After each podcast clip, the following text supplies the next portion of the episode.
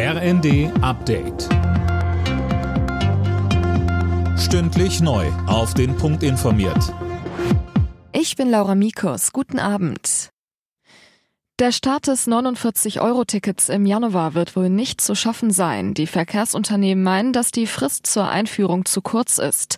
Erst jetzt hatten sich Bund und Länder auf die Finanzierung einigen können. Ähnlich sehen es die Versorger bei der Strompreisbremse. Die Chefin des Bundesverbandes der Energie- und Wasserwirtschaft, Kerstin Andrea, sagte bei NTV. Wir müssen das doch einsetzen können. Wir müssen das programmieren. Das sind völlig neue Vertragskonstellationen. Und deswegen sagen wir, natürlich eine Entlastung notwendig, aber versprecht nicht, was, was wir nicht halten können, sondern überlegt euch ein Modell, wo wir die Menschen tatsächlich erreichen und damit dann auch in aller Ruhe diese Preisbremsen vorbereiten können. Die Bundesregierung fordert alle deutschen Staatsangehörigen im Iran auf, das Land zu verlassen. Vom Auswärtigen Amt heißt es, für Deutsche bestehe die konkrete Gefahr, willkürlich festgenommen, verhört und zu langen Haftstrafen verurteilt zu werden. Nachdem ein Betonmischer Anfang der Woche in Berlin eine Radfahrerin überrollt hat, ist die Frau jetzt für Hirntod erklärt worden. Im Zusammenhang mit dem Unfall wird auch gegen zwei Klimaaktivisten der Gruppe Letzte Generation ermittelt, unter anderem wegen unterlassener Hilfeleistung.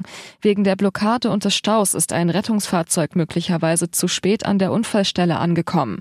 Der Vorsitzende der Gewerkschaft der Polizei, Jochen Kopelke, sagt in der ARD. Es muss jetzt eine Prüfung dieses Vereins erfolgen und das bedeutet, dass wir auch prüfen müssen, ob es nicht ein Verbot ermöglicht, diese Radikalisierung zu stoppen, bevor Schlimmeres droht. Timo Werner verpasst die Fußball-WM in Katar. Der Stürmer von RB Leipzig hat sich beim Champions League-Spiel gegen Donetsk doch schwerer am linken Knöchel verletzt als zunächst gedacht. Werner fällt damit für den Rest des Jahres aus. Der SC Freiburg hat die Gruppenphase der Fußball-Europa League mit einem Unentschieden beendet. Der Endstand bei Karabakh Akdam aus Aserbaidschan 1 zu 1.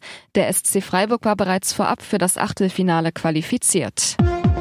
Alle Nachrichten auf rnd.de